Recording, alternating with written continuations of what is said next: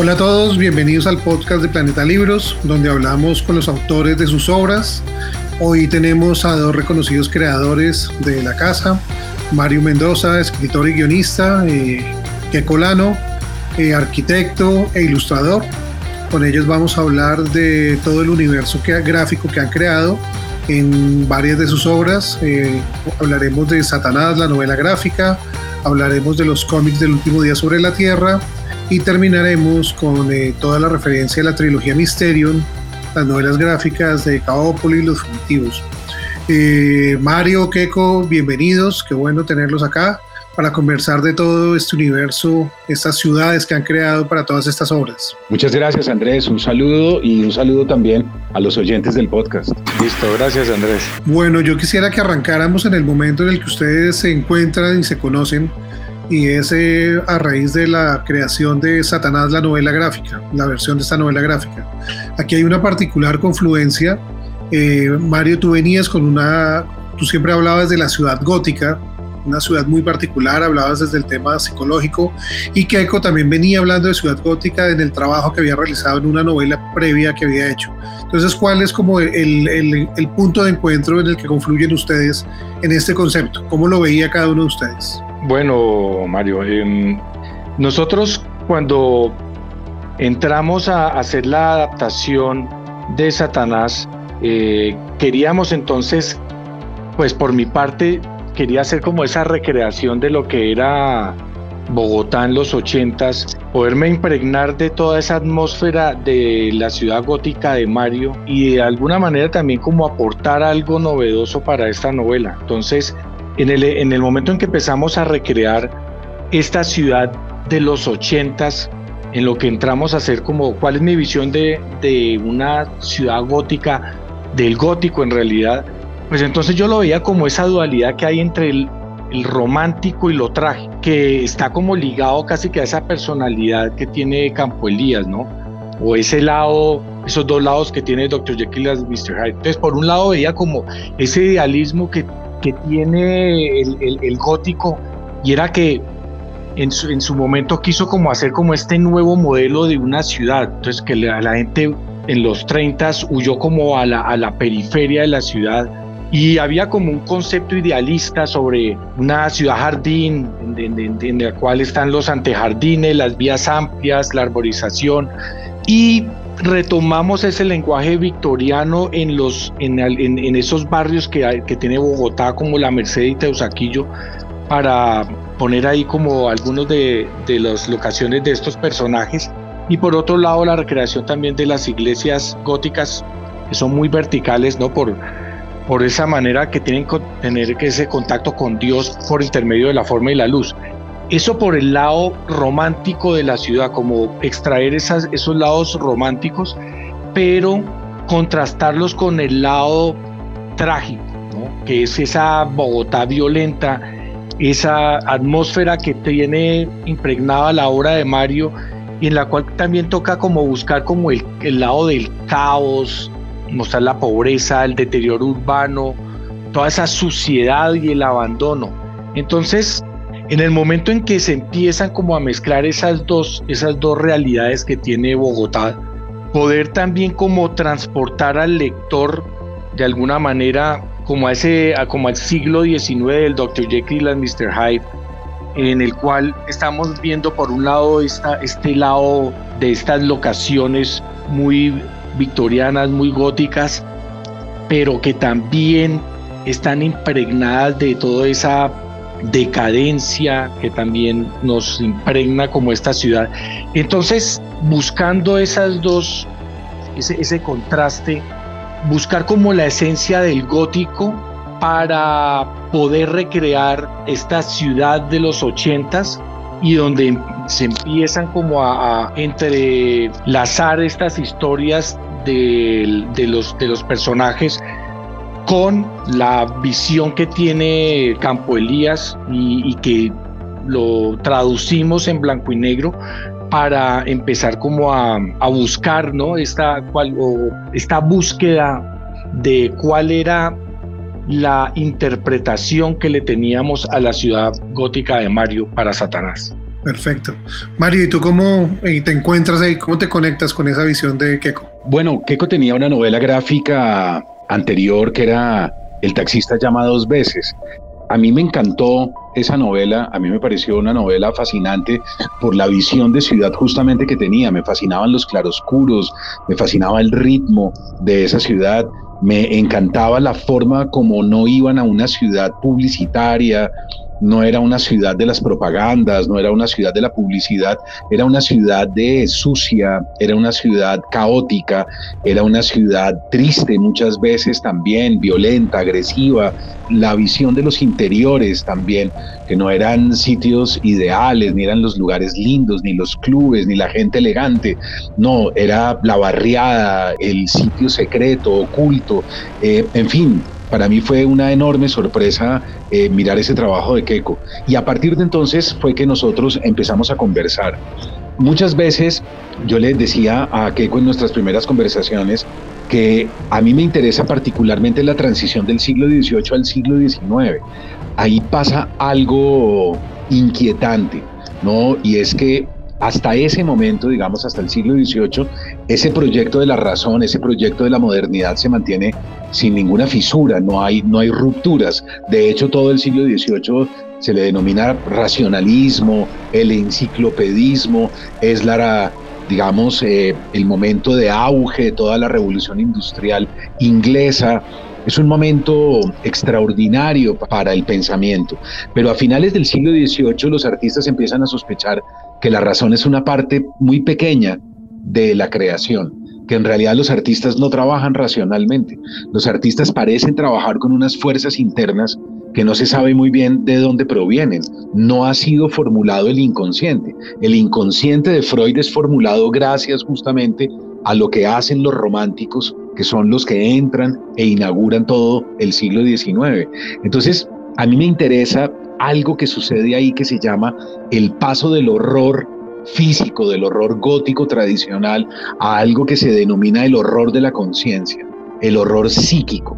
Digamos que hasta ese momento los escritores de terror van a hablar de los cementerios, del monstruo, de la mano que sale y emerge en la oscuridad, de las puertas que se abren y se cierran, que es ese horror del que de alguna manera ha abusado Hollywood, ¿no? De lo que pretenden asustarnos con algo que está sucediendo afuera.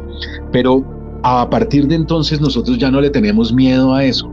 Nosotros empezamos a tener horror de unos personajes que se presentan a sí mismos como personajes dubitativos, melancólicos, depresivos, inseguros, que desde las primeras páginas dicen, no estoy seguro si lo que voy a contar es cierto o no, eh, mi mente está perturbada, no me encuentro en pleno uso de mis facultades mentales, pero de todos modos voy a contarles esta historia y empiezan como a temblar.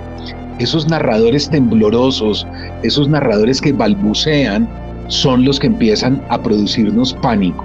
¿no? Y poco a poco, en la medida en que las historias van sucediendo, nosotros descubrimos que a lo que le tenemos miedo, realmente lo que nos produce terror, es el cerebro, nosotros mismos. Nuestros cerebros suelen jugar juegos, todos eh, horribles. Podríamos decir hoy en día, jugando un poco con las palabras, que el inconsciente es un guionista de terror, ¿no? El inconsciente pocas veces es un guionista de comedia o es un guionista feliz, entusiasta, alegre, esperanzador. No, el inconsciente casi siempre es un guionista terrorífico.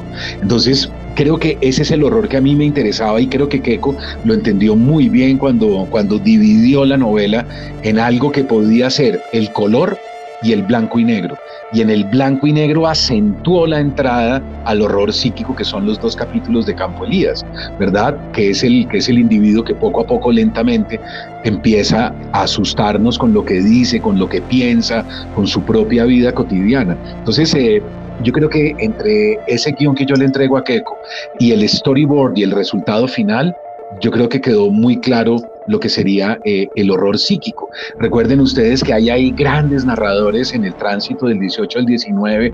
Ahí está Nathaniel Hawthorne, ahí está Ernest Theodor Amadeus Hoffman, ahí está Poe, Eh, y ese horror llega incluso hasta la novela que cita Keiko, que es El increíble caso del Dr. Jekyll y Mr. Hyde de Robert Louis Stevenson.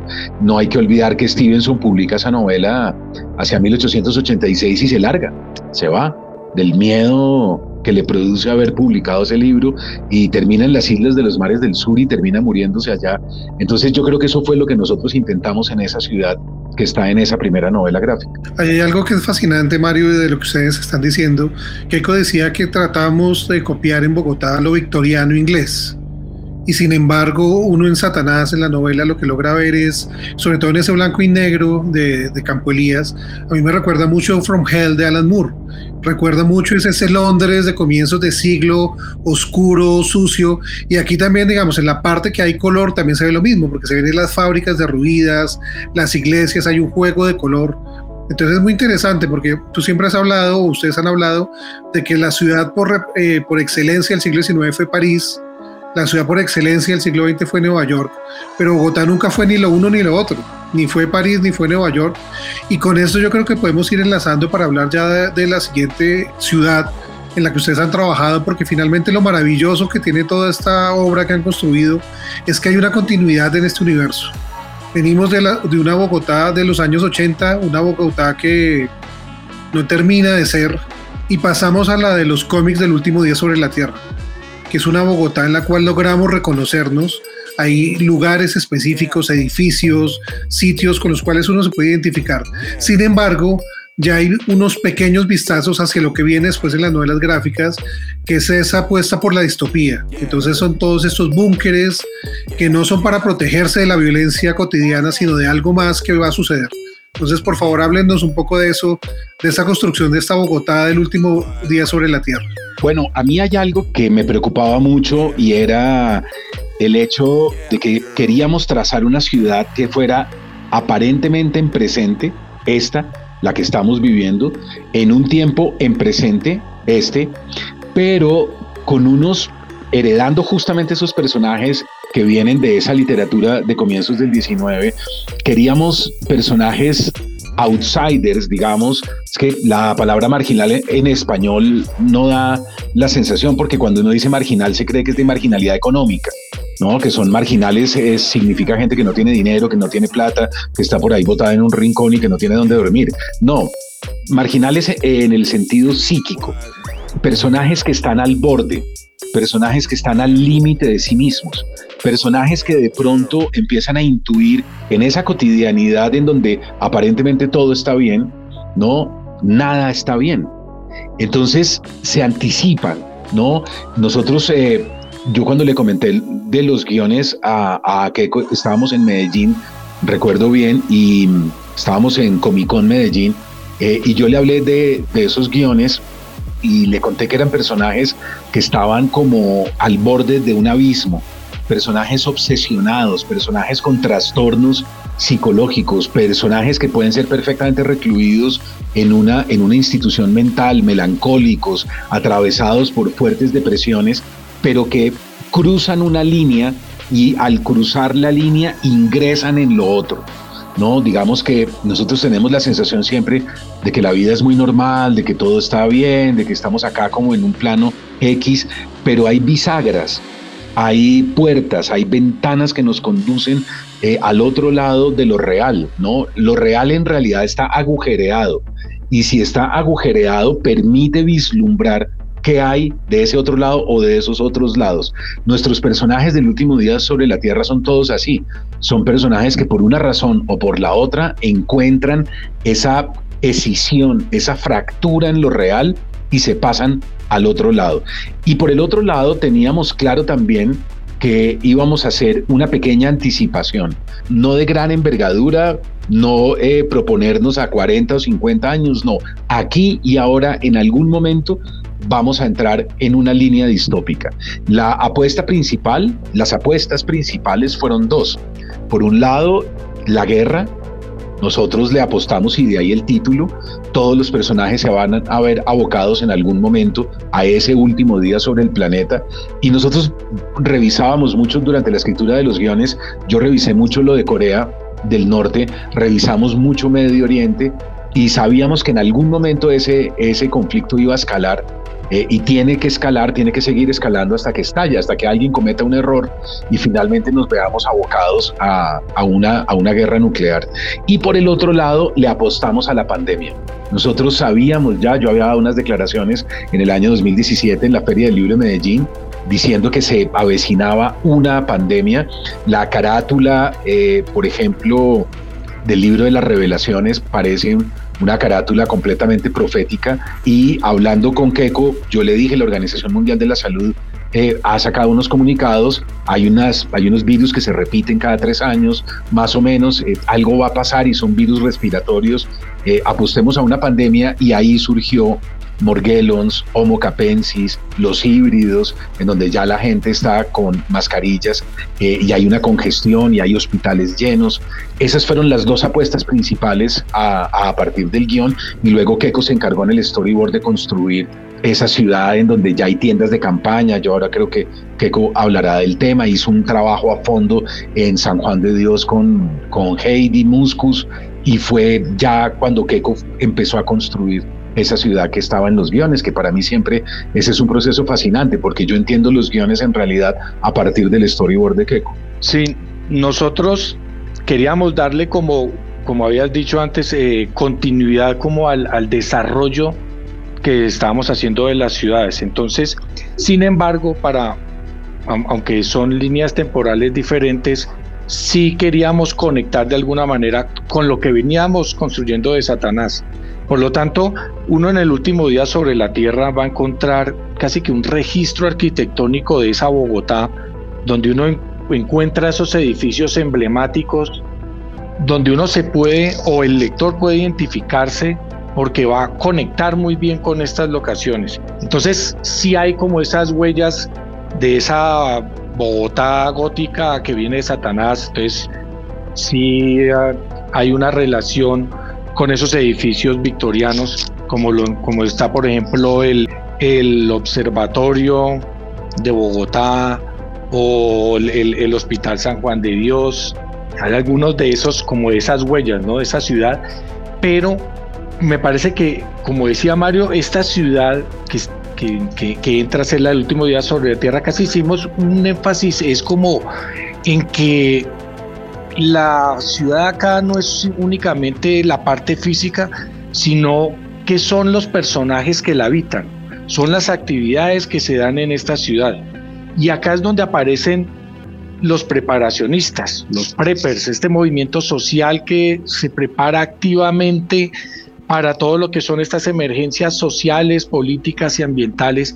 Y aquí, algo que habíamos visto como muy ajeno porque veíamos que estos movimientos como que se estaban dando en otros países, pues lo empezamos a como hacer de una manera local y estos personajes empiezan a prepararse, empiezan como con estas normas que ellos tienen de autosuficiencia, el empezar a almacenar los recursos, empiezan a obtener los conocimientos de técnicas de supervivencia y todos tienen como esta obsesión por la construcción de un refugio, ¿no?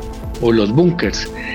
Y ahí es donde empezamos a construir estos personajes, donde no solo ellos, cada uno en, su obsesión empiezan a dotarse de todos estos conocimientos, sino empiezan también como a tener estas relaciones entre ellos, empiezan a crear comunidad y finalmente, pues esto es lo que, lo, lo que resultó curioso, es que todos estos personajes que en un principio parecían como dementes, paranoicos, pues después de la pandemia ya no nos parece así, ya vemos como este lado lúcido y brillante que tenían ellos, sobre todo en la, como en la preparar a su familia para estos eventos catastróficos que se avecinan y entramos entonces en el mundo de la anticipación, como decía Mario. Claro, y por ejemplo, Mario decía ahora, Keiko, eh, mencionaba que estuvo mirando mucho lo de Corea, pero hasta ahorita mirar las noticias, lo que pasó con los misiles hipersónicos chinos, que ya Estados Unidos quedó fuera de esa carrera, Rusia y China le llevan la delantera.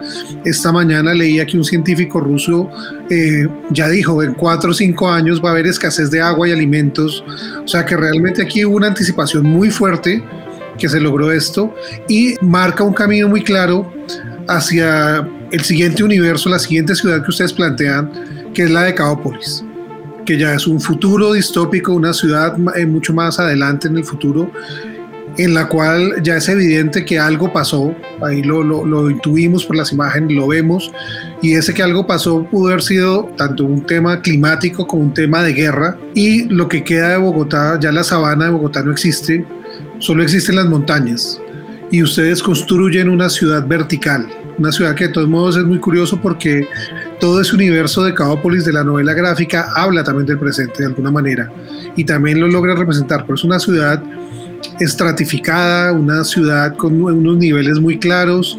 Y bueno, cuéntenos un poco de esto que es también, digamos, como el tercer avance dentro de este universo que han, que han construido para el mundo gráfico. Para la construcción de Caópolis seguimos en esa línea de la anticipación que se empezó a ¿no? Como a plantear en inicios en, en, en, el último día sobre la Tierra. Aquí en Caópolis ya estamos viendo las consecuencias urbanas físicas de esa idea de progreso económico y tecnológico que nos han venido vendiendo. Entonces ya vemos es una ciudad sobrepoblada, donde vemos ya los efectos del hacinamiento, donde hay una eliminación del espacio público, o sea que son ciudades completamente confinadas, ciudades que se han construido sin ningún tipo de planificación. Y entramos también en otros problemas como son los, los medioambientales, hay una pérdida absoluta con, el, con la naturaleza, los índices de contaminación ya hacen que simplemente hayan áreas completamente que no son pues, inhabitables y se empieza también a, a, plantear el tema de la escasez del agua, ¿no? Esto por un lado. Pero lo que sí fue como verdaderamente como perturbador fue cuando empezamos a tratar todo el tema del control de la población, ¿no? O sea, aquí ya llevamos como un extremo cómo se ejerce el control o el dominio sobre la sobre los habitantes por medio como de estos algoritmos que están presentes en los drones, en las cámaras, en los controles de temperatura, todo para poder predecir y manipular las actividades humanas. Entonces ya tenemos que las ciudades este concepto eh, moderno de cuál es el significado de una ciudad, ya lo vemos como, como hecho una realidad. Son ciudades que se transforman en máquinas que deshumanizan la vida en la sociedad. O sea, y esto evidencia más como la desigualdad social. Entonces, como teníamos ya esta ciudad construida en vertical, donde los problemas medioambientales eh, que es el, la contaminación, hacen que las, las personas más pobres tengan que habitar las, los, los, sectores inferiores, pues, y esto se, se, plantea con un muro divisorio en la mitad, entonces ahí se está evidenciando de una manera muy aterradora todo lo que lleva a ese desequilibrio ¿no? entre los diferentes distritos que, que hay en la ciudad. Y por consiguiente, se empieza a gestar este movimiento de resistencia, es este sentimiento de inconformidad, de inconformidad y pues traduce todo en lo que es el estallido social, que fue finalmente lo que se dio tanto en Caópolis como aquí en Colombia en, en, en el 21 de noviembre. Entonces ahí es donde se mezclaron las dos realidades y donde finalmente casi que nos dimos cuenta que éramos personajes atrapados en la, misma ciudad que habíamos diseñado. Creo que también tiene que ver de alguna manera con esto que se dio en principio, que era anticipar, ¿no? Como estos, eh, lo que podría pasar si seguían ocurriendo este tipo de eventos. Yo recuerdo que justo antes del encierro del primer encierro, de las primeras cuarentenas de la pandemia, nosotros estábamos con Keiko y Heidi en un restaurante y nosotros nos despedimos. Recuerdo perfectamente que nos dimos un abrazo y que incluso yo les dije, esto puede ser la última vez que salgamos a un restaurante en mucho tiempo. Le dije a Heidi, incluso lo tengo muy presente, le dije que si había hecho mercado, que si ya tenía mercado dentro de su casa. Y Heidi siempre ve esas conversaciones conmigo como un poco tremendistas entonces se burla, me hace guiños, me toma el pelo, ¿verdad? Pero la verdad era que una semana después nosotros estábamos convertidos en los personajes de los cómics, estábamos encerrados, en, en cuarentenados, medio planeta eh, estaba en las mismas, estábamos con mercado para muchas semanas para poder sobrevivir y en qué momento había pasado eso, no sabemos, pero la línea de entropías fue muy clara y nos confirmó que no nos habíamos equivocado. En ese momento nosotros ya teníamos eh, Caópolis, yo ya tenía el guion terminado, con Keiko estábamos puliendo para, digamos, para entrar en escena en toda su fuerza. Ya veníamos avanzados, Keiko venía haciendo cambios y cambios, Keiko siempre gira y gira, eh, ese guion lo va torciendo. Y a mí hubo algo, no solo que la construcción de la ciudad de Caópolis es deslumbrante, esas grandes moles de cemento, de, ese concreto armado, eh, pero a mí hay algo de, de esa ciudad del el storyboard de Keiko que me pareció extraordinario. Y es que no hay verde, no hay plantas, primero no hay luz, ¿no? Por eso es una novela gráfica tan oscura. Eh, ¿por, qué, ¿Por qué no hay luz? Porque presuponemos que hubo un estallido nuclear, presuponemos que lo que, o sea, que lo del último día sobre la Tierra se cumplió. ¿No? O sea, que todos los personajes del último día sobre la Tierra de alguna manera no se equivocaron, vino una guerra nuclear, la guerra estalló en efecto, se lanzaron las bombas, quién sabe dónde, pero las lanzaron. Y si eso fue así, viene lo que se llama un invierno nuclear, ¿no? Y un invierno nuclear es que la capa que se queda en el planeta tapa por completo la luz del sol. Entonces ya la ciudad de Keiko es una ciudad post-nuclear en donde no hay por ningún lado, fíjense bien que eso es algo que a mí me va produciendo asfixia cuando, cuando releo Caópolis, es que no hay plantas, ¿no? No hay un verde, no hay un árbol, no hay una matica, nadie tiene un jardín, nadie tiene una terraza en donde uno vea enredaderas o algo por el estilo, no hay una sola planta, no, no hay parques, no hay pájaros, eh, nunca amanece dentro de Caópolis, jamás, nunca hay un amanecer que uno diga, wow, qué cosa tan bella, no, eh, no hay mascotas, no hay tampoco playa, no hay río, no hay gente que se va a mojar los pies en el agua o en un río de vacaciones o algo o algo por el estilo, no hay campo, no hay fincas, a nadie se le ocurre hacer un picnic, es una cosa completamente estúpida dentro de Caópolis, no hay vacas, no hay caballos, no hay verde, no hay sabana, no hay nada, arrasamos con todo. Y en la mitad de ese universo completamente arrasado, shum, vienen esas moles de cemento eh, descomunales, desesperanzadoras, como que las llama inhumanas. ¿no? A mí eso fue fascinante y ese diseño de esa, de esa ciudad de no vida fue lo que agudizó los discursos de los personajes. Yo tenía eh, un referente que a mí me gusta mucho literario, que es un libro de cuentos de Ray Bradbury que se llama El País de Octubre. En ese País de Octubre todos son sótanos, son lugares oscuros, muy tristes, personajes que se van buscando a sí mismos y no lo logran, que están extraviados, que van sintiéndose poco a poco sin lugar. Son unos personajes de no lugar. Y a mí me fascina ese libro de cuentos de Bradbury. Entonces yo quise que los personajes de Caópolis estuvieran atravesados un poco por esa desilusión y un poco por esa melancolía. Por el otro lado, yo tenía un libro de Hans Magnus Enzensberger que se llama Guerra Molecular, ¿no? Ese concepto que ha sido tan mal interpretado últimamente en el último año y medio, que hay gente que lo ha interpretado bastante mal. Y ese libro de Enzensberger, que es un libro de ensayos ya muestra de alguna manera cómo estamos encerrados con miedo y cómo tenemos miedo de cruzar la calle y que ya llegamos al punto en que estamos todos contra todos que ya no sabemos quién nos puede agredir, quién, quién se puede ir contra nosotros.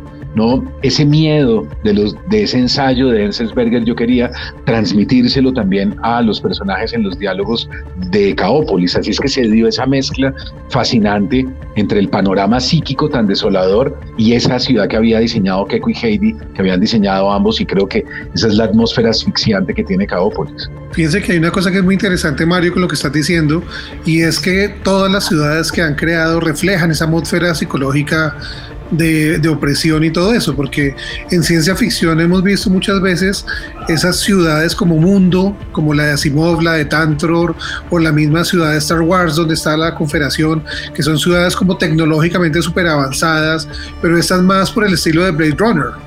Eh, de esos ángeles que está totalmente ensombrecido, donde la gente sobrevive, no vive para nada más. Y aquí pues eso, bueno, ya hay otro elemento que es muy importante en Caópolis también, que a mí me impacta mucho y tiene que ver con eso que dices, y es la necrópolis. Esa ciudad de los muertos, literalmente, que es una montaña entera. Que, bueno, que uno entiende que ahí pasó algo terrible. Que cuéntanos un poco de eso. La construcción de necrópolis obedece a ese espacio destinado a evidenciar toda esa cantidad de violencia que ha ejercido el, este, esos gobiernos autoritarios y totalitaristas que han habido en Caópolis durante décadas y que pues va plasmando todo ese, ese horror de ese gobierno y que se refleja casi que en una, es un gran cementerio, es un gran, es una gran manifestación de la violencia y de la guerra. Y, pues teníamos que hacerlo casi que, que fuera de unas, de unas eh, casi que fuera monumental el, el, el, tema y por eso surge casi que es como una montaña en, en, en, en realidad. Y es una manifestación de ese horror que, que, que, hay en Caópolis. Bueno, pero ustedes no se quedan acá y aquí, bueno, nos vamos a anticipar un poco al, al trabajo que están haciendo, la segunda parte de la trilogía Mysterion, el libro, la novela Los Fugitivos, que saldrá en la Feria del Libro del año próximo de 2022 y sin necesidad de hacer spoilers ni nada, pero sí sería interesante que habláramos un poco de lo que viene, porque eh, en esta línea de crear para la entropía, de crear para la regresión hacia la que vamos, que es el tema del que siempre has hablado, Mario, no avanzamos hacia adelante, sino vamos retrocediendo. Vamos a ver un poco, eh, esta ciudad de Caópolis también va a desaparecer en esta distopía ustedes van a hablar de la necesidad de volver al nomadismo, de volver a moverse. Cuéntenos un poco dentro de lo que se pueda y sin, y sin chiviarnos con nuestra próxima novela, ¿Qué, vamos ¿Qué puede esperar la gente, los lectores? A mí me gustaría hacer un paréntesis, si se puede, Andrés, sobre Necrópolis. Y es lo siguiente, yo creo que Necrópolis también es un homenaje de alguna manera inconsciente. Eso en nosotros no fue un tema consciente, no lo, no lo planeamos así durante las conversaciones que tuvimos, pero en la medida en que lo fuimos viendo y que íbamos reflexionando sobre ese diseño, nos fuimos dando cuenta eh, Heidi lo dijo eh, en un par de ocasiones cuando, lo, cuando hablamos sobre Caópolis, que era un homenaje también a las víctimas que ha asesinado el establecimiento aquí en Colombia. No, eh, no es tan futurista la cosa. Aquí asesinaron a todos los candidatos de la izquierda, a todos. No ha habido uno que haya podido, digamos, candidatos a la presidencia de la República, Pardo Leal, Bernardo Jaramillo, Pizarro. Asesinaron candidatos de centro como Luis Carlos Galán, ¿verdad? Eh, terminaron asesinando a Jaime Garzón, que no tenía nada que ver y que sin embargo el establecimiento no lo soportó, no pudo aguantar la crítica que venía de ese lado. Exterminaron a todo un partido político, ya ni siquiera candidatos, sino a todo un partido político que es la UP.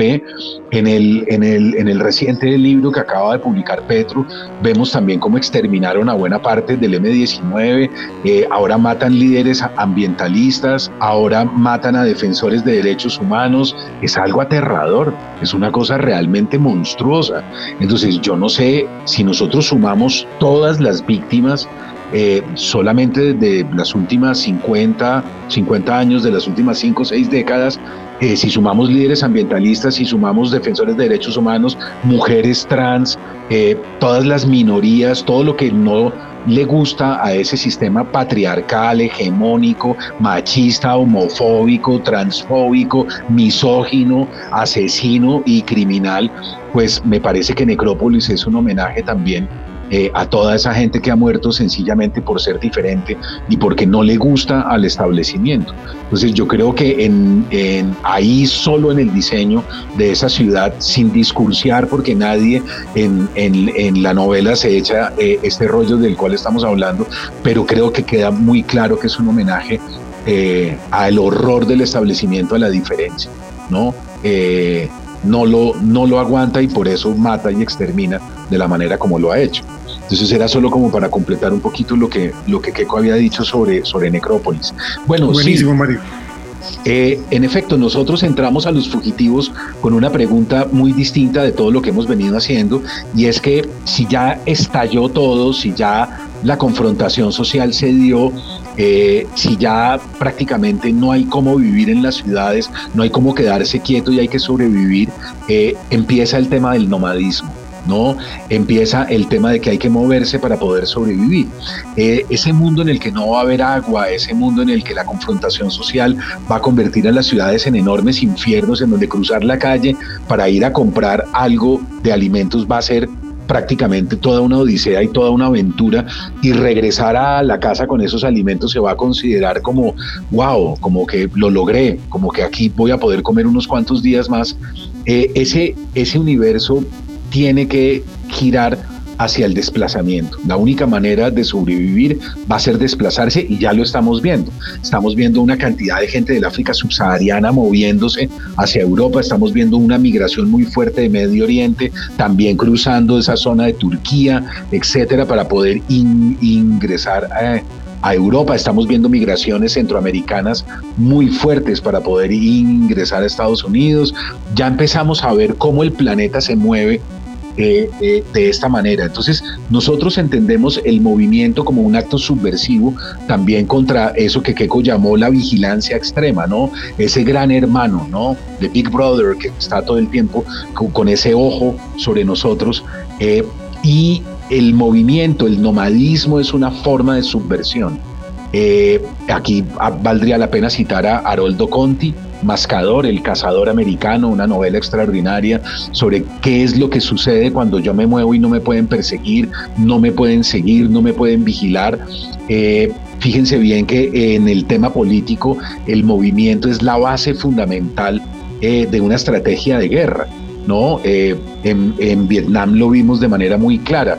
El ejército más poderoso de todo el planeta, eh, el que tenía el triunfo de la Segunda Guerra Mundial, el que venía con el armamento más sofisticado, se enfrenta a unos individuos desarrapados que escasamente eh, tienen algunas armas y sin embargo es derrotado. ¿Cómo es derrotado?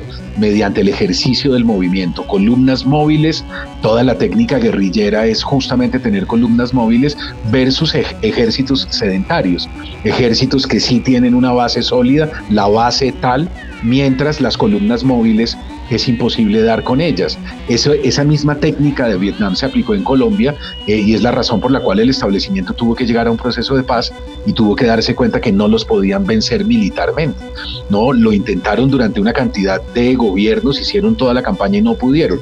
Eso demuestra las ventajas del nomadismo a nivel de estrategia. Nosotros en los fugitivos, como su nombre lo indica, vamos a ver unas grandes migraciones, vamos a ver a una población que tiene que empezar a moverse entramos en eso, Andrés, que tú llamabas, ¿no? Dar la vuelta, volver de alguna manera hacia la prehistoria, a técnicas y procedimientos y protocolos que fueron los que nos dieron la clave al comienzo para poder sobrevivir. Y, yo creo que es una novela fascinante, es una novela en donde vamos a ver fugas por tierra, vamos a ver fugas por aire, vamos a ver fugas por agua, ¿no? Y yo creo que Keiko hizo un trabajo extraordinario y maravilloso de esos, de esos elementos, de cómo fue tratando los elementos durante eh, eh, toda la novela. Cuéntanos un poco, Keiko, de, eso, de ese trabajo que estaba hablando Mario, de la manera como lograste trasladar los viajes y conectarlos con los elementos de todos estos fugitivos que encarnan también, pues como todo lo que, lo que Mario decía, todas estas migraciones recientes que están afectando al planeta como aquí ya entramos en, el ocaso de las ciudades, cuando ya por las guerras y las plagas, la falta de recursos hace que todos estos habitantes empiecen como a entrar en un éxodo, eh, ellos empiezan, em, em, empezamos a, nos empezamos como a plantear cuál sería entonces el futuro de estas comunidades para poder sobrevivir y pues ahí nos dimos cuenta que evidentemente pues el círculo de la historia se estaba cerrando porque ya para poder sobrevivir el ser humano vuelve a ser nómada y cazador. Entonces empezamos a buscar referentes de cómo podíamos construir eh, eh, estas nuevas ciudades, eh, plasmar como una arquitectura del movimiento. Entonces ahí pues yo recurrí a la a muchos eh, arquitectos teóricos experimentales, donde hay uno que plantea el término de la anarquitectura, que es Leveos Woods, eh, que son como, ya son comunidades nómadas que no creen en el futuro, no creen en las instituciones, no creen en la autoridad, son movimientos de resistencia que están basados en la contracultura y ellos eh, no quieren tener ningún apego a, la, a, nuestro sistema, no quieren, no quieren tener propiedades, no quieren tener familias, eh, no creen en las doctrinas, no creen en los lugares sagrados. Ellos eh, simplemente viven el presente. Entonces, ¿cómo le podíamos dar credibilidad a estas comunidades? Empezamos a mezclar dos técnicas o, dos conocimientos eh, para poder empezar a construir estas edificaciones. Entonces, eh, combinamos la, arquitectura con la ingeniería mecánica eh, para poder hacer este tipo de diseños y vemos que en la vemos que estos ejemplos que uno los ve como tan ajenos y, o como tan ¿no? experimentales, futuristas y tal, pero ya se están dando. Es decir, eh, si nosotros vemos este, este ejercicio experimental anual que se da todos los años, pues antes de la pandemia, allá en el, en el desierto de Nevada, en, el Black Rock City, que es esta ciudad temporal que se edifica en una semana para el, el, evento del Burning Man, eh, no solo vemos, eh, digamos, eh, la manifestación física de esta ciudad, sino que vemos todo lo que es el ejercicio social que hay alrededor de ella. La gente que va todos los años a, este, a esta ciudad tiene un rechazo total por la sociedad de consumo, o sea, es una ciudad donde simplemente no existe el, dinero, todo es como en trueques, la gente va con una conciencia de autosuficiencia, cada uno administra su propia basura, sus propios alimentos, eh, hay un fuerte sentimiento de comunidad, eh, es decir, la gente, cada uno de ellos debe aportar algo sea a través del arte o a través de la, del, como del, de la labor por, de la construcción. Y pues esto es muy interesante porque esta ciudad nos está ya de alguna manera planteando que esto sí, sí es una, una realidad que, se, que puede ser. Yo lo veo casi como que son las primeras comunidades anarquistas, ¿no? Que se, que, se empiezan a, a, ser presente y que van muy ligados con, con, esto que estamos viendo en los, en los fugitivos, en lo que Mario llama sobre las, las migraciones o eh, que son migraciones pero que al final terminan constituyendo ya comunidades y que empieza todo el tema ya del, del nomadismo eh, y que lo planteamos ya con, con, con con eh, construcciones que para nosotros, a pesar de que son de que son experimentales, hemos sido muy rigurosos a la hora de que sean creíbles en el aspecto tecnológico. Sí, eh, me gustaría completarlo con, con, algo de lo que dice Keiko, y es que yo recuerdo que cuando vino el, el huracán Katrina, eh, eh, en el sur de los Estados Unidos, hubo algo que a mí me pareció fascinante en esos días posteriores y es que eh, alguien, ahora no recuerdo qué medio de comunicación entrevistó a un individuo que se convirtió en nómada después del huracán y él entendió que la gente que iba a sobrevivir en el futuro es la gente que podía abandonarlo todo en dos minutos tenía que abandonar a su mascota, tenía que abandonar a sus papás, tenía que abandonar todo en una cuestión de dos minutos. No se podía uno regresar por el carro, no se podía regresar uno por algo que a mí me gusta mucho, por las ediciones de mis libros incunables, no sé qué, no sé qué. No, nada. Eso no se va eh, a poder recuperar. Solo hay que tener una muda de ropa, solo hay que tener algo para poderse uno vendar en el caso de que se accidente, unos cuantos antibióticos, vitaminas, eh, meter eso en un morral y adiós. y esa fue la gente que sobrevivió a los peores días del huracán Katrina. Y él empezó a vivir de ese modo. De, de, de, ahí en adelante dice él que cuando va a una ciudad, él tiene un mapa y en ese mapa sabe dónde están las droguerías, dónde están los supermercados, dónde están los hospitales, dónde se puede conseguir benditas o dónde se puede conseguir algo eh, para poderse hacer uno eh, una gasa quirúrgica, en fin. Eh, y viaja con esos mapas a la ciudad que llega, están los lugares estratégicos en el caso que venga una gran hecatombe, él sabe cómo sobrevivir y ya lo único, y anda con un platico y anda con agua y anda con una cuchara metida dentro del morral. eso lo vimos en una, en una película reciente que ganó muchos premios, Nomadland, ¿verdad? Que es ya una comunidad de nómadas en los Estados Unidos también.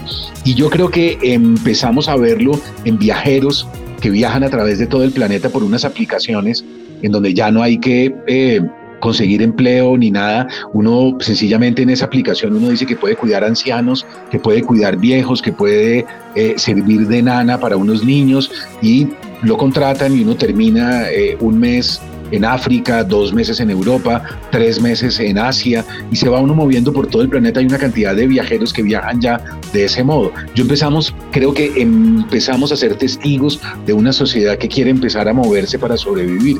Ese es el tema central, de alguna manera, la relación entre el poder, la política y el movimiento de nuestros fugitivos en esa novela. Y mira, Mario, que hay una cosa muy interesante con lo que cuentas de Katrina, que lo estamos viendo ahora en vivo e indirecto, eh, la explosión del volcán de La Palma en España, que en estos días decían, ¿qué me llevo? Porque toda la gente está en sus casas esperando una alerta de que si cambia el movimiento del magma, tienen que evacuar. Y entonces les dicen, bueno, ¿qué se va a llevar? Entonces la gente dice, ¿qué me llevo? Los libros, lo que, ¿qué es lo que más quiero? Esta foto, no sé qué. Y hay otra película que no sé si ustedes la vieron que se llama Los muertos no mueren de Jim Jarmusch. Que si no la han visto se la recomiendo porque ahí hay un personaje que encarna exactamente lo que ustedes dicen. O sea, hay un fin del mundo ahí y es, es como una comedia, pero con un toque muy bueno que, que esto. Bueno, ya estamos llegando al final y quería cerrar con algo que a mí me parece muy importante a propósito de todo lo que hemos conversado, de lo que ustedes han contado y es eh, después de ya de este trabajo realizado de las, de las novelas que se han hecho, de los cómics, eh, porque a mí me parece muy interesante esto. Siempre miramos, hablando de cine, hablando de ciencia ficción, la ciencia ficción siempre pasaba en otro lado, pero nunca como que tendíamos esto cercano. Y aquí lo estamos viendo en los cómics, en la novela, podemos identificarnos con esto. ¿Qué ha representado para ustedes tener esta oportunidad de crear este universo y plasmarlo en unas novelas gráficas, en unos cómics? Que realmente la gente se puede sentir además identificada, que ah, esto está pasando en mi, en mi vecindario, en mi barrio, este es mi, mi lugar. Nosotros subimos un video de Proyecto Frankenstein hace un año, apenas empezó la pandemia, subimos un video hablando sobre, sobre algo que era la velocidad de lo real.